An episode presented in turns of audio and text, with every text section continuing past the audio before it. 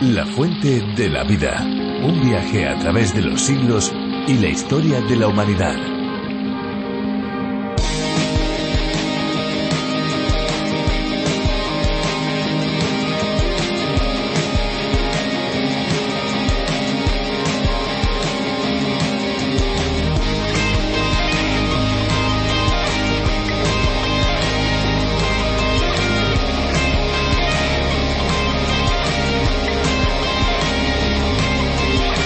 Cuando estamos en invierno muchas veces al estar fuera de casa y tener mucho frío, pensamos en ese momento en el que llegaremos a nuestro hogar, beberemos algo calentito y meteremos los pies en agua tibia con alguna que otra esencia o aceite para darnos, podríamos decir, un premio, una recompensa después de todo un día agotador.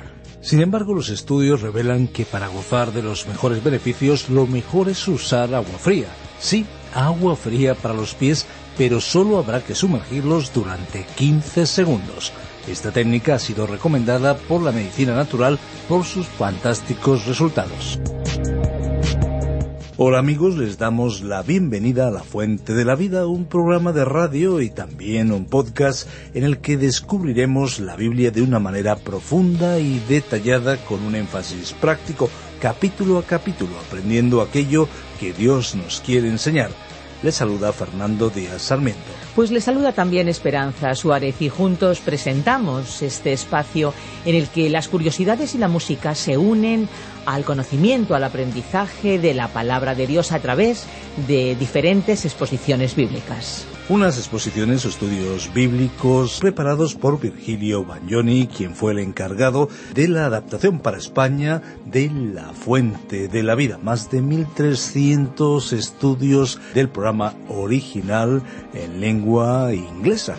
Exacto, La Fuente de la Vida es un espacio cuyo nombre original es a través de la Biblia del teólogo John Vernon McGee. España es uno de las decenas de países que pueden disfrutar de este programa. Puedes descubrir más sobre la Fuente de la Vida visitando lafuentedelavida.com y también la aplicación multilingüe La Fuente de la Vida. También puedes obtener los bosquejos directamente con nosotros a través del WhatsApp 601 203 265. Y a continuación tendremos el estudio sobre el libro más vendido de todos los tiempos, la Biblia. Pero antes tendremos un tiempo musical. Nos vamos con una canción. ¿Qué más puedo entregarte?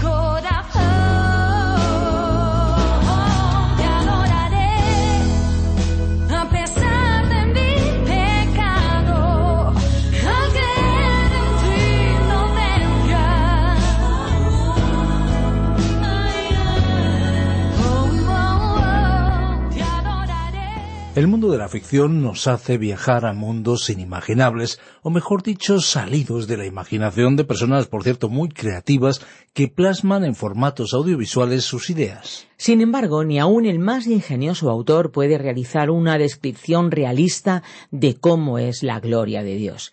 La Biblia nos da algunas pistas de cómo es nuestro Creador y en sus páginas vemos diferentes referencias a cómo actúa y cómo se relaciona con nosotros. Seguimos en el libro de Nahum, uno de los libros proféticos del Antiguo Testamento dentro de lo que conocemos como profetas menores.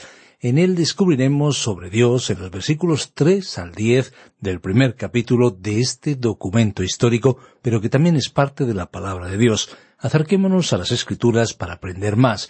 Escuchamos ya a Benjamín Martín, pero les informamos y les recordamos que pueden comunicarse instantáneamente con nosotros a través del WhatsApp 601 2032 65 o de otra manera, si lo prefieren, 601 203 265, siempre con el prefijo más 34 desde fuera de España. Les invitamos también a descargar la aplicación para Android y para iPhone buscando simplemente La Fuente de la Vida. Encuéntrenos también en www.lafuentedelavida.com. La Fuente de la Vida.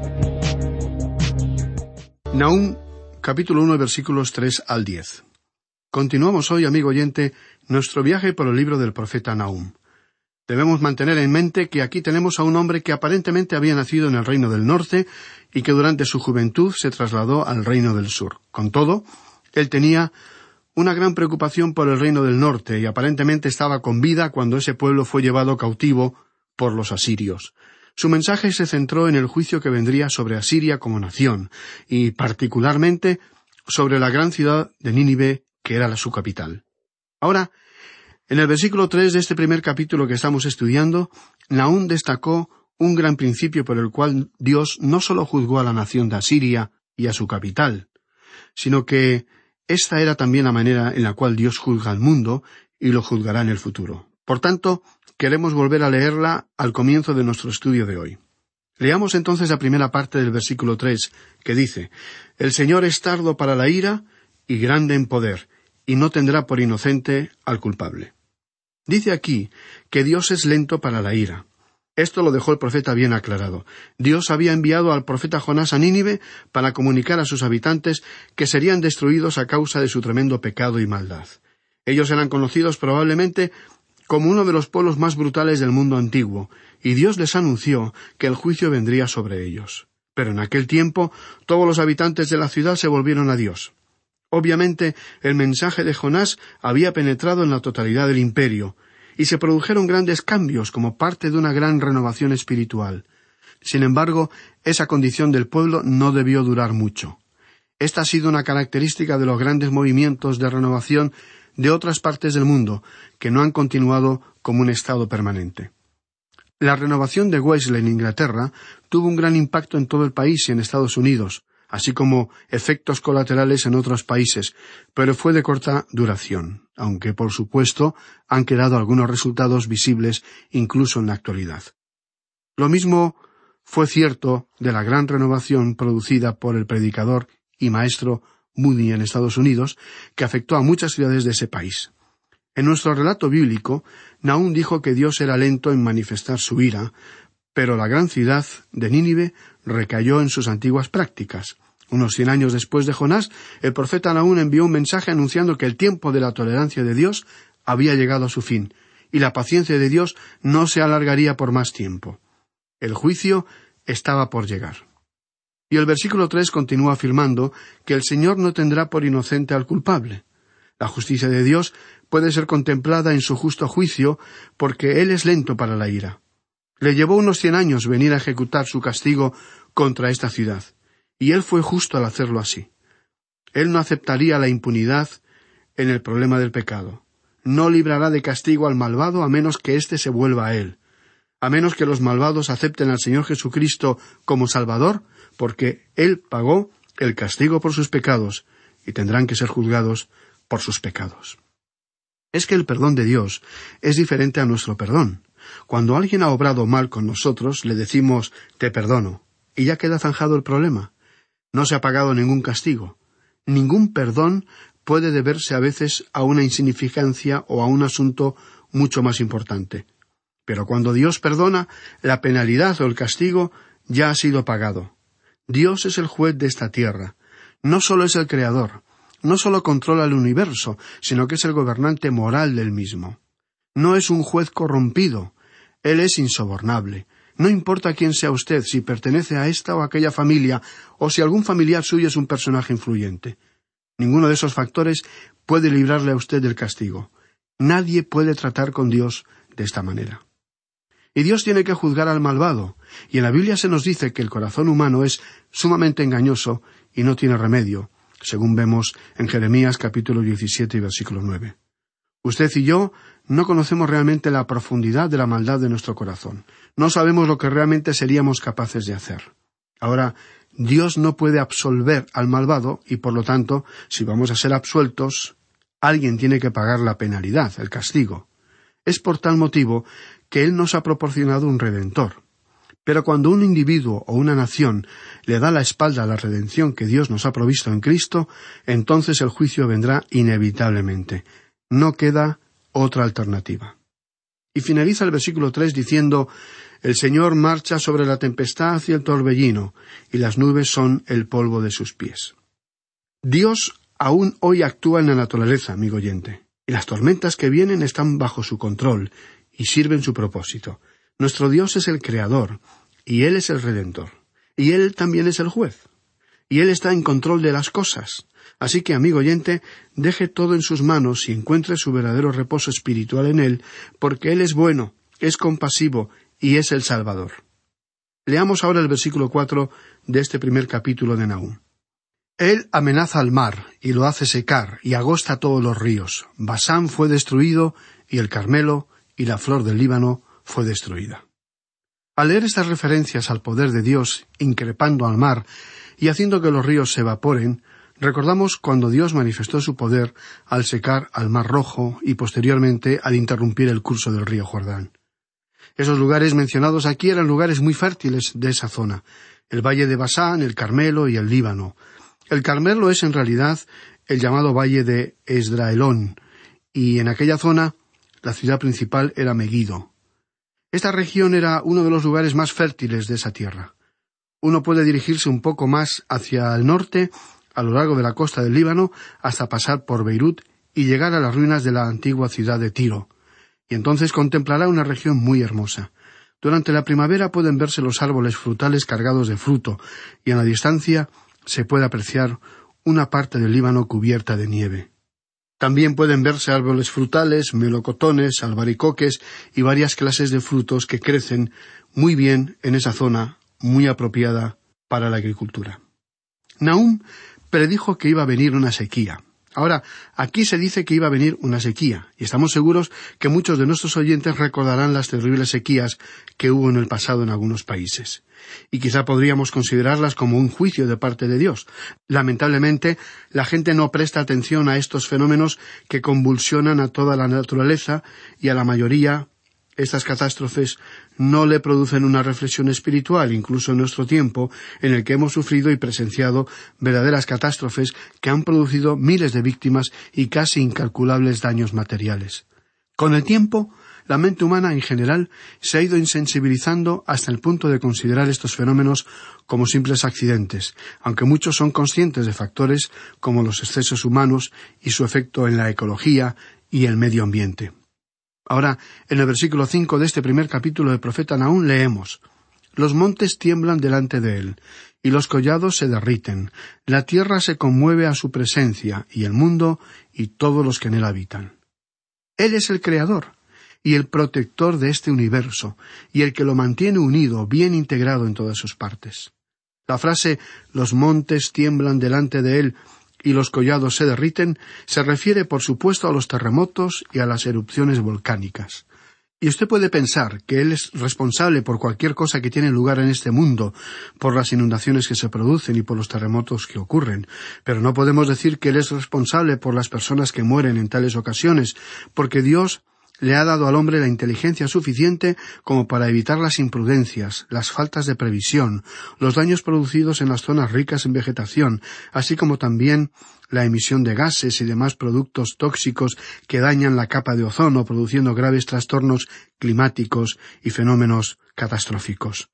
Dios controla la naturaleza que Él ha creado, pero permite que el ser humano sufra las consecuencias de su egoísmo, que le lleva a atentar contra esa misma naturaleza impulsado por ese afán incontrolable por enriquecerse. Por todo ello, resulta improcedente que se culpe a Dios de todo aquello que, a la hora de la verdad, ha sido provocado por el hombre. Escuchemos lo que dijo el profeta aquí en el versículo seis de este capítulo uno de Nahum. ¿Quién puede resistir su ira? ¿Y quién quedará en pie ante el ardor de su enojo? Su ira se derrama como fuego, y por él se hienden las peñas. Así es que, a fuerza de golpes, el hombre sabe que no puede enfrentarse a las fuerzas de la naturaleza cuando éstas reaccionan con una intensidad devastadora. Víctor Hugo escribió tres grandes novelas. Una de ellas fue Los Miserables, para demostrar que la sociedad es enemiga del hombre. También escribió El Jorobado de Notre Dame, para demostrar que la religión es enemiga del hombre. Y también escribió Los trabajadores del mar, para demostrar que la naturaleza es enemiga del hombre. Bueno, todo ello depende de cómo el hombre se ha aproximado a estos factores. La religión y la sociedad pueden convertirse en enemigas del hombre, y la civilización no es necesariamente amiga de la gracia de Dios. ¿Y qué diremos de la naturaleza? La naturaleza también puede convertirse en enemiga del hombre, aunque también puede convertirse en amiga del hombre. Pero el asunto es que si uno va a luchar contra la naturaleza, está luchando en una batalla en la que seguramente resultará perdedor. Eso es lo que Víctor Hugo trató de decirnos en su obra.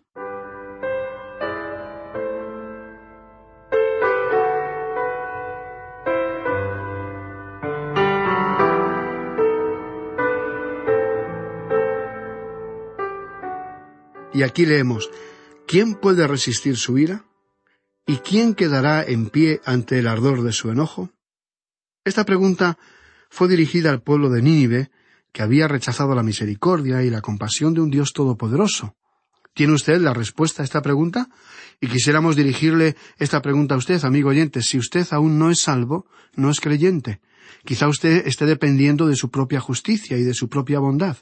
¿Cree realmente que puede presentarse ante la presencia de un Dios santo que aborrece el pecado de manera absoluta y que va a castigar el pecado?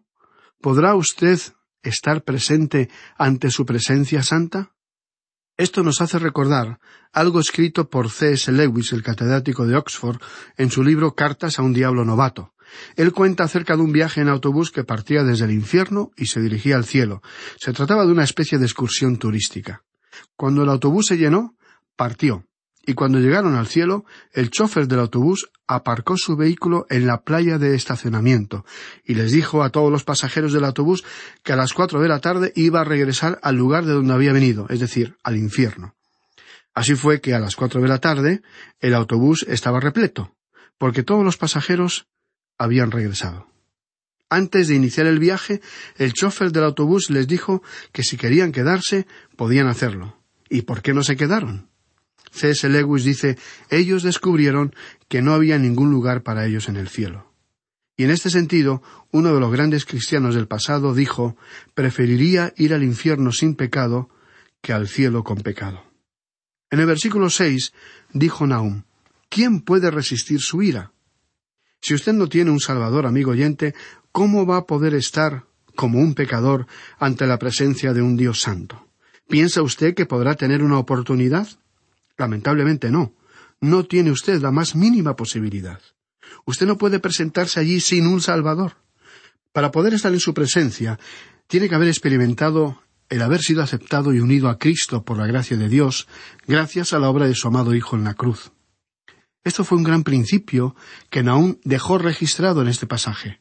Dios tiene que juzgar el pecado, habría algo radicalmente fuera de lugar y contrario a la misma naturaleza de Dios si algún día Él no castigara el pecado.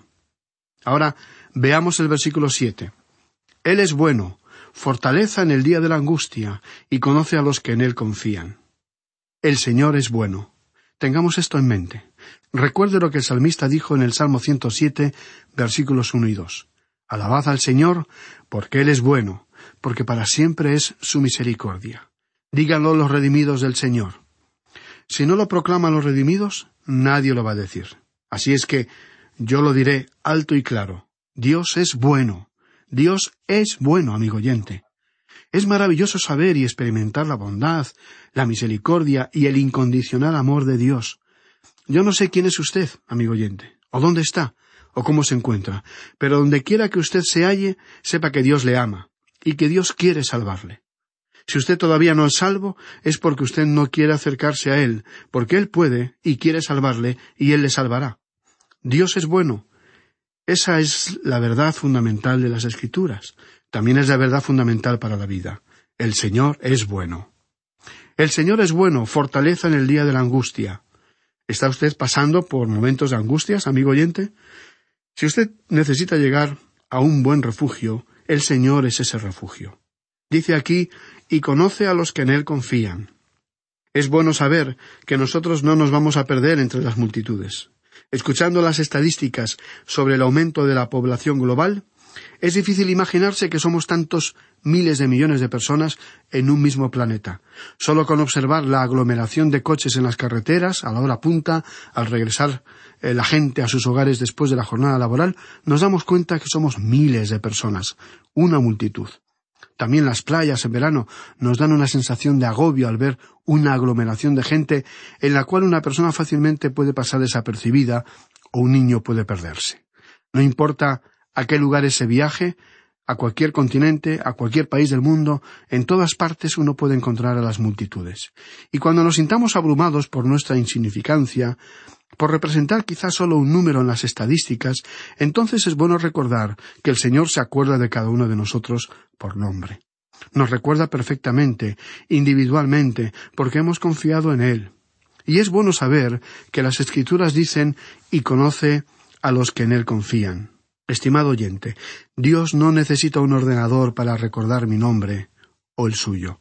Nosotros los que hemos confiado en Él tenemos nuestros nombres escritos en su propio corazón. Si usted ha confiado en Jesucristo, entonces Él ha escrito su nombre, amigo oyente, en las palmas de sus manos que llevan las marcas de la cruz. Él le conoce, Él conoce a aquellos que han confiado en Él. Y en el versículo ocho de este primer capítulo de Nahum leemos Mas con inundación impetuosa consumirá a sus adversarios, y tinieblas perseguirán a sus enemigos. Nahum advirtió que Dios sorprendería y destruiría a los asirios. Una inundación tempestuosa describe a un río que desborda sus orillas y causa una destrucción por donde pasa la corriente. Se cree que esta descripción se refirió al ejército invasor de los babilonios que tomó a la ciudad de Nínive. Un historiador griego del quinto siglo antes de Cristo registró que el ejército babilónico pudo invadir Nínive cuando el río Tigres repentinamente se desbordó con tal fuerza que socavó las puertas de contención de la ciudad y desmoronó los fundamentos del palacio. El versículo que acabamos de leer también dice y tinieblas perseguirán a sus enemigos. Esta mención hace que me pregunte acerca del lugar del castigo permanente. Las escrituras dicen más acerca de la oscuridad que será el destino de los perdidos que sobre el fuego. La oscuridad se mencionó aquí, y tinieblas perseguirán a sus enemigos. Hasta el Señor Jesucristo también utilizó esa expresión que encontramos en el Evangelio según Mateo, capítulo ocho, versículo doce, cuando dijo Mas los hijos del reino serán echados a las tinieblas de afuera.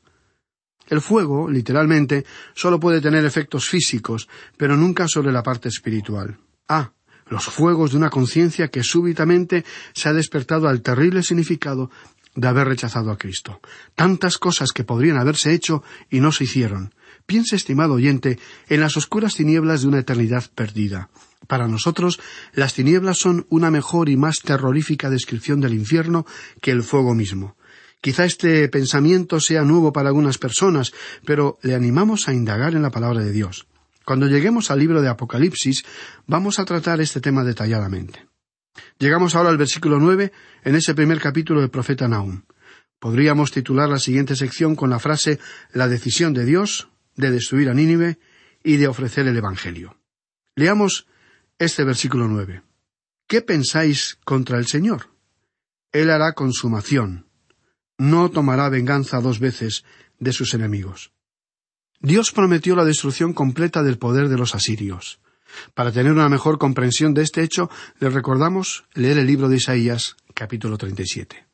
Nahum escribió no tomará venganza dos veces de sus enemigos. Es decir, que Nínive no iba a tener una segunda oportunidad. Ellos tuvieron su última oportunidad. Habían cruzado esa línea invisible, difícil de marcar, pero que se establece en algún punto cuando se rechaza a Dios reiteradamente. Esto no quiere decir que la gracia de Dios no pueda alcanzarle, pero sí que usted ya no puede alcanzarla porque ha llegado a ese punto en particular. Y en el versículo diez leemos aunque sea como espinos entretejidos y estén empapados en su embriaguez, serán consumidos como hojarasca completamente seca.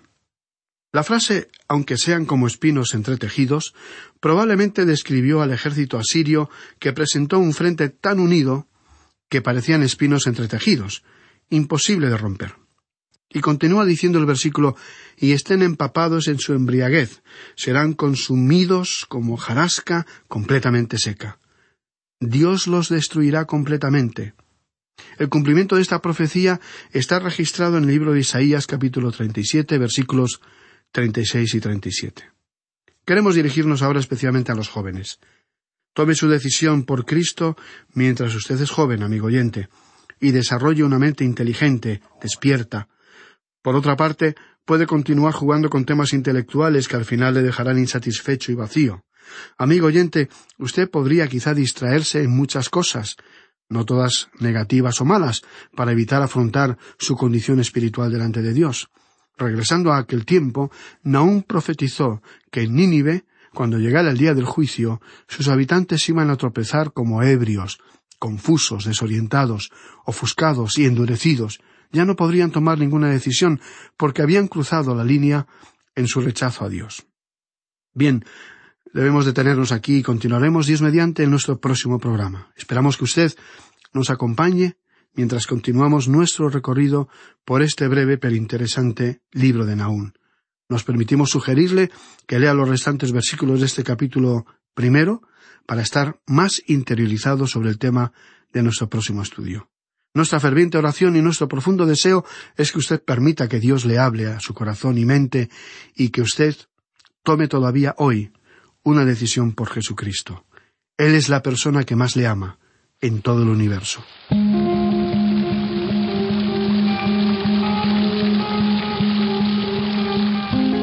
Interesantísimo el programa de hoy, ¿no creen? Sencillo pero profundo. Sin duda ha sido un tiempo muy bien invertido, un tiempo que agradecemos que lo hayan pasado junto a nosotros y por supuesto damos gracias de todo corazón a aquellos que nos ayudan para que este programa llegue hasta donde usted se encuentra. Si alguno quiere volver a escuchar este espacio o tal vez programas anteriores, lo pueden hacer en nuestra web, lafuentedelavida.com o bien en la aplicación La Fuente de la Vida que también se puede encontrar con el nombre de A través de la Biblia. Nuestras vías de comunicación más inmediatas son el teléfono 91 422 0524, recuerden 91 422 0524 y el WhatsApp el 601 203 265. Recibimos sus mensajes de texto y de voz. Y si desean enviarnos un correo electrónico lo pueden hacer a la dirección info arroba radioencuentro.net y también info arroba lafuentedelavida.com. Si les ha gustado, si les ha interesado el espacio de hoy, estamos seguros que volverán en el próximo. Pero si no les hubiera gustado, nuestra sugerencia es que vuelvan en el próximo, porque en cualquier momento vamos a sorprenderles. Así que para aquellos que son asiduos, les recordamos que este es un medio para poder llegar a sus amigos y familiares con el mensaje de la Biblia. Aproveche esta herramienta, comparta en sus redes sociales. Recuerden, la fuente de la vida es una fuente de agua viva que nunca se agota. Beba de ella.